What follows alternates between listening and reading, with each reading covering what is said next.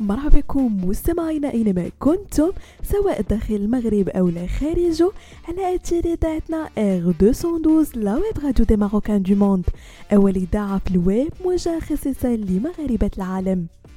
وكما العادة مستمعين فقرة نجوم Week كنرافقكم في إطلالة أسبوعية في آخر أخبار نجوم الساحة الفنية الوطنية والدولية. وبداية مستمعين مع الفنان الشاب نعمان بالعياشي واللي خرج جديده الفني single تحت عنوان حياتي طرح قبل يومين عبر قناته الرسمية على منصة يوتيوب. ونشر الفنان المغربي عبر حسابه الرسمي ب Instagram extrait vidéo من عمله الجديد مصاحب تعليق جا فيه.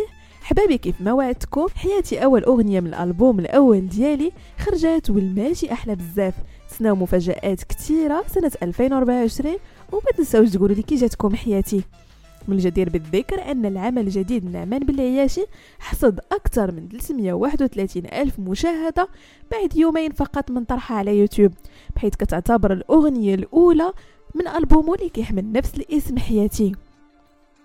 وانتقلوا مستمعين الجوائز النجم المغربي لسنة 2023 واللي خلق حفل تقديمها من طرف النقابة المهنية لحماية ودعم الفنان مجموعة من المؤثرين في ال social media جدل كبير خصوصا بعد ما تبرتجت بشكل واسع صورة لشهادة تم تقديمها ل TikTokeuse معروفة باسم أفلاطونة عليها شعار وزارة الثقافة.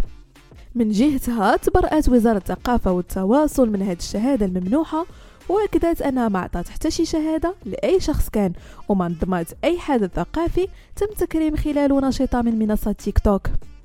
ونختموا مستمعين فقرة نجوم ويك من مدينة تطوان واللي كتحتضن فعاليات الدورة الحادية عشر المهرجان في الدال للمسرح أيام 25 و 26 و 27 دجنبر الجاري والمنظمة من جمعية محترف الفدال للمسرح والتنشيط الثقافي فعاليات هذا المهرجان غيعرفها المركز الثقافي بتطوان بدعم من وزارة الشباب والثقافة والتواصل تحت شعار يلا بنا المسرح هو شعار اللي ارتبط بهذا الحدث الثقافي بتطوان منذ دورته الأولى سنة 2010 من الجدير بالذكر أن مهرجان الفدان للمسرح كيشكل أحد أهم المواعيد الثقافية والفنية بمدينة تطوان لارتباطه بديناميكية الحركة المسرحية المحلية وامتداداتها الوطنية والدولية.